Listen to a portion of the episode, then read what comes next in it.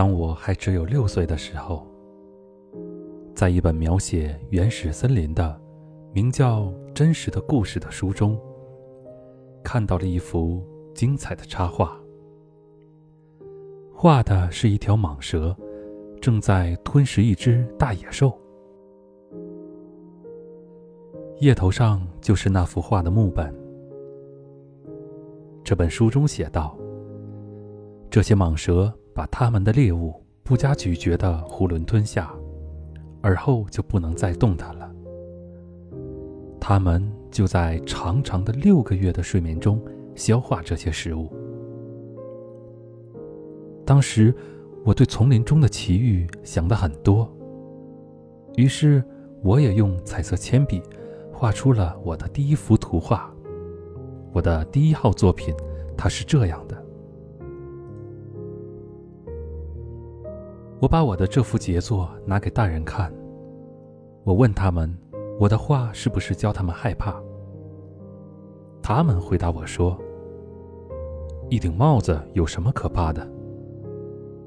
我画的不是帽子，是一条巨蟒在消化着一头大象。于是，我又把巨蟒肚子里的情况画了出来，以便让大人们能够看懂。这些大人总是需要解释。我的第二号作品是这样的：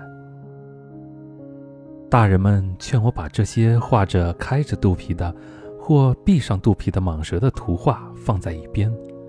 还是把兴趣放在地理、历史、算术、语法上。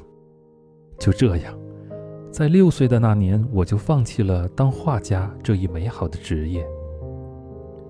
我的第一号、第二号作品的不成功，使我泄了气。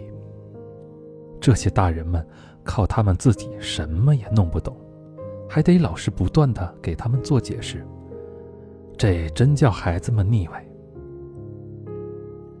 后来，我只好选择了另外一个职业。我学会了开飞机，世界各地差不多都飞到过。的确，地理学帮了我很大的忙。我一眼就能分辨出中国和亚利桑那。要是夜里迷失了航向，这是很有用的。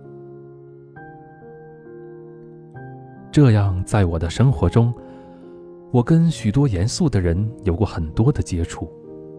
我在大人们中间生活过很长时间，我仔细观察过他们，但这并没有使我对他们的看法有多大的改变。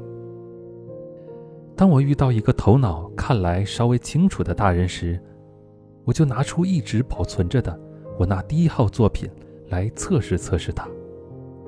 我想知道他是否真的有理解能力。可是。得到的回答总是：“这是顶帽子。”我就不和他谈巨蟒啊、原始森林呀，或者星星之类的事。我只得迁就他们的水平，和他们谈些桥牌呀、高尔夫球呀、政治呀、领带呀这些的。于是大人们就十分高兴，能认识我这样一个通情达理的人。